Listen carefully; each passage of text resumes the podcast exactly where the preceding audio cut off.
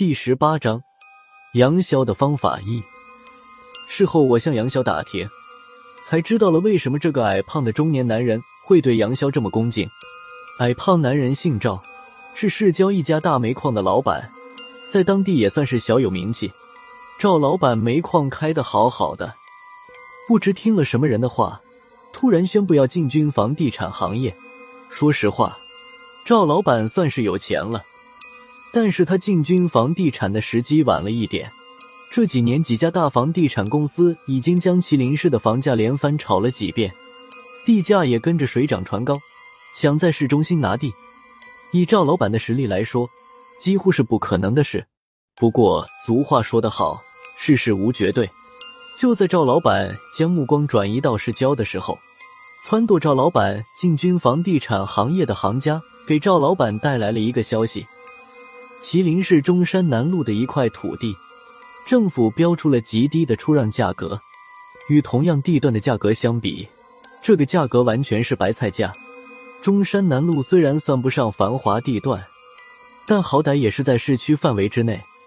赵老板一度认为政府开出这样的价位，八成是因为标价格的时候少写了一个零，也活该赵老板倒霉，因为得到消息的时间比较晚。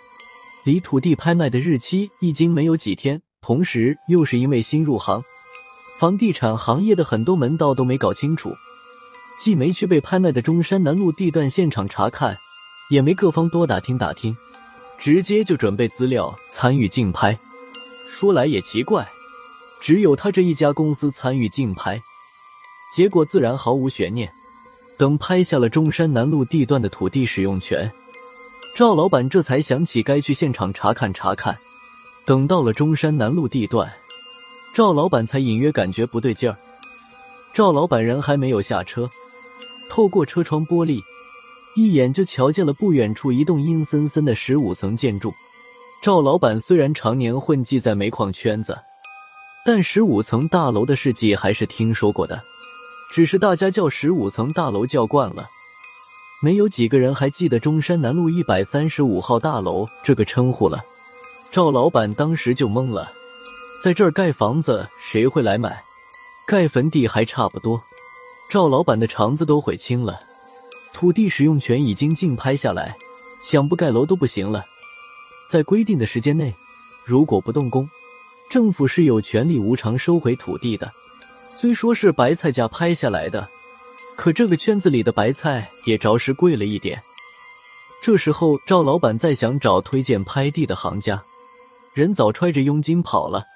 赵老板没有办法，找了几个真正的行家咨询，得到的只有一句话：“赵老板，这块地没戏，你就认倒霉吧。”从这天开始，赵老板天天唉声叹气的，去火的中药成斤往家里买，不管是在公司还是家里。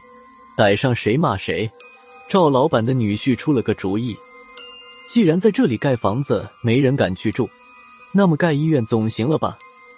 赵老板的女婿姓谭，医学院毕业五六年，前几年靠老丈人的资助，在麒麟市医大附属医院做了副主任医师，医术马马虎虎，但人际关系处理的极好。最近刚转了行政工作，成了医院的总务科长。赵老板平时不大看得起自己的这位姑爷，要是没有他的资助，谭医生现在还不知道在哪个乡镇卫生所里面混日子呢。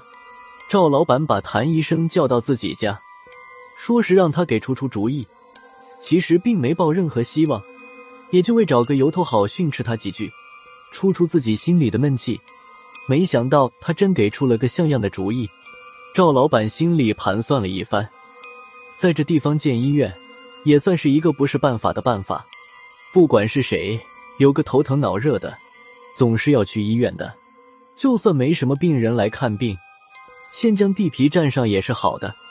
再等几年，碰上政府改造之类的政策，或者能找到冤大头，再把医院卖了，多少还能再赚点。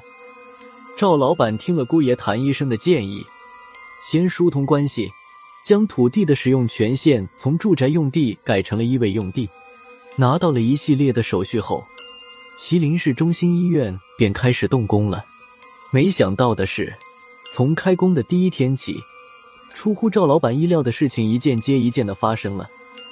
先是赵老板买了多年一直沉在谷底的股票，突然开始爆发了，一连拉了七个涨停板，本钱回来不说，还赚了不少。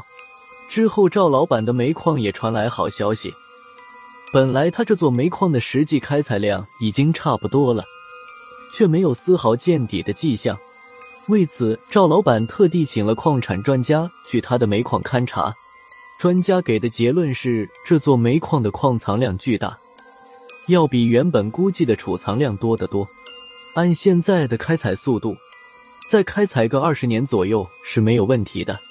煤矿是赵老板的根基，这个消息自然让他欣喜若狂。眼看医院就要完工了，赵老板家里又传出一个好消息：他的独生女儿怀孕了。他女儿和谭医生结婚也有几年了，两人一直都在努力，但一直没怀上孩子。两口子该做的检查都做了，什么毛病没有，但就是怀不上。一度两人都放弃了，没想到这个当口竟然怀上了孩子。赵老板已经乐得合不拢嘴了。他发现所有的喜事都是买下那块地之后发生的，这哪是什么鬼地，分明是一块旺的不能再旺的地才对。